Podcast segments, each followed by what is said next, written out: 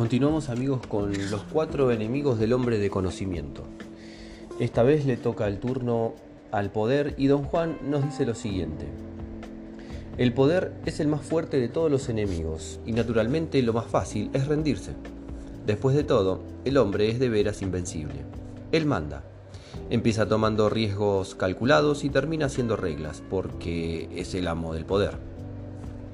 Un hombre en esta etapa apenas advierte que su tercer enemigo se cierne sobre él y de pronto, sin saber, habrá sin duda perdido la batalla.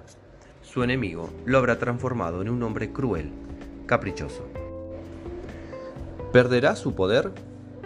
No, nunca perderá claridad ni su poder. Entonces, ¿qué le distingue de un hombre de conocimiento? Un hombre vencido por el poder muere sin saber realmente cómo manejarlo el poder es solamente una carga sobre su destino. Un hombre así no tiene dominio de sí mismo, ni puede decir cómo ni cuándo usar su poder.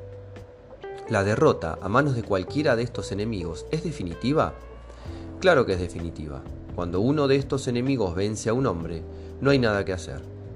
¿Es posible, por ejemplo, que el hombre vencido por el poder vea su error y se corrija? No. Una vez que el hombre se rinde, está acabado. Pero si el poder lo ciega temporalmente y luego él lo rechaza, eso quiere decir que la batalla sigue. Quiere decir que todavía está tratando de volverse un hombre de conocimiento. Un hombre está vencido solo cuando ya no hace la lucha y se abandona. Pero entonces, don Juan, ¿es posible que un hombre se abandone al miedo durante años, pero finalmente lo conquiste? No, eso no es cierto. Si se rinde al miedo nunca lo conquistará, porque se asustará de aprender y no volverá a hacer la prueba. Pero si trata de aprender durante años, en medio de su miedo, terminará conquistándolo, porque nunca se ha abandonado a él en realidad. ¿Cómo puede vencer a su tercer enemigo, don Juan? Tiene que desafiarlo, con toda intención, tiene que llegar a darse cuenta de que el poder que aparentemente ha conquistado no es nunca suyo en verdad. Debe tenerse a raya a todas horas, manejando con tiento y con fe todo lo que ha aprendido.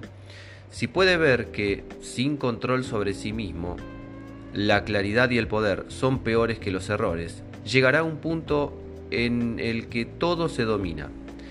Entonces sabrá cómo y cuándo usar su poder, y así habrá vencido a su tercer enemigo.